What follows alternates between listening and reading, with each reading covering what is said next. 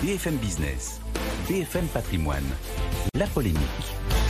Et c'est tout de suite que l'on retrouve Nicolas Dose. Bonjour. Bonjour. Pour la polémique, euh, cette réforme fiscale d'Emmanuel Macron de 2017 porte-t-elle ses fruits? C'est la question que l'on se pose euh, aujourd'hui, cinq ans après. Hein. le comité d'évaluation, piloté par euh, France Stratégie, dresse un nouveau bilan. Qu'est-ce que ça donne? Une photographie un peu plus claire, je dis bien un peu plus claire de cette réforme fiscale qui est transformation de l'ISF en impôt sur la fortune immobilière et mmh. création de la taxe unique sur le capital à 30%, celle qui va valoir à Emmanuel Macron l'étiquette président des riches. La flat tax. il ne se défera jamais. Premier enseignement, c'est que euh, cette réforme fiscale a inversé l'exil fiscal en France. Ça fait maintenant trois ans qu'il y a plus de retours mmh. que de départs de gens aisés. Deuxième enseignement, cette réforme fiscale a dopé l'attractivité du pays. Tous les rapports sur l'attractivité du pays depuis 5 euh, ans, 6 ans sont tous très bien orientés.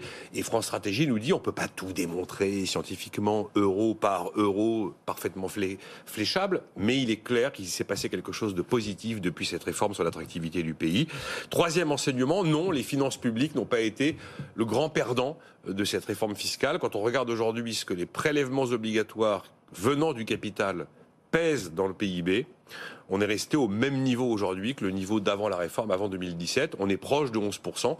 En Allemagne, par exemple, c'est 6,5%. En fait, France Stratégie nous dit que cette réforme, elle s'est autofinancée et il n'y a pas non plus eu d'effet d'optimisation fiscale où beaucoup de gens auraient décidé eh ben, de délaisser les revenus d'activité pour essayer de se payer en dividendes moins fiscalisés. C'est une, euh, une opération qui n'a pas été observée avec le recul dont on dispose aujourd'hui. Donc pour une fois, cette photographie, comme moi, c'est un peu plus précise. Hein. Est-ce que cette réforme fiscale a favorisé l'investissement? Ah ben, C'est la grande idée de la théorie du ruissellement, hein, qui n'a jamais été d'ailleurs une théorie économique. Le quatrième enseignement, c'est que sur les effets en termes d'investissement, France Stratégie note que les flux de placement financier des ménages ont progressé et qu'il y a eu davantage de prise de risque, notamment dans l'assurance vie, un petit peu moins de fonds en euros, davantage d'unités de compte.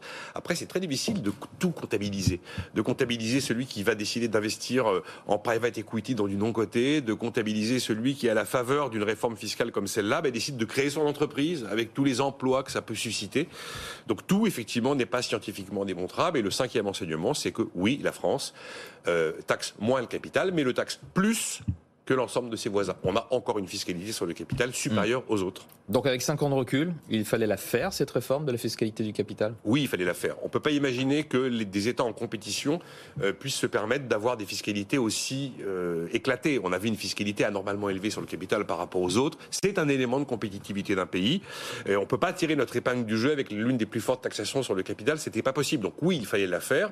Et après, quand vous mettez cette réforme et que vous l'ajoutez à tous les éléments de politique de l'offre, depuis le CICE jusqu'aux baisses de fiscalité sur la production, tous les éléments de politique de l'offre produisent des résultats positifs en termes d'usines ouvertes supérieures au nombre d'usines fermées, en termes de dynamique de création d'entreprises, en termes de création d'emplois, Dieu sait si on en a parlé. Donc objectivement, cette politique de l'offre au sens large dont ça fait partie, ça a eu des effets positifs. Merci Nicolas Nicolas Dose pour cette euh, polémique tous les jours dans BFM Patrimoine.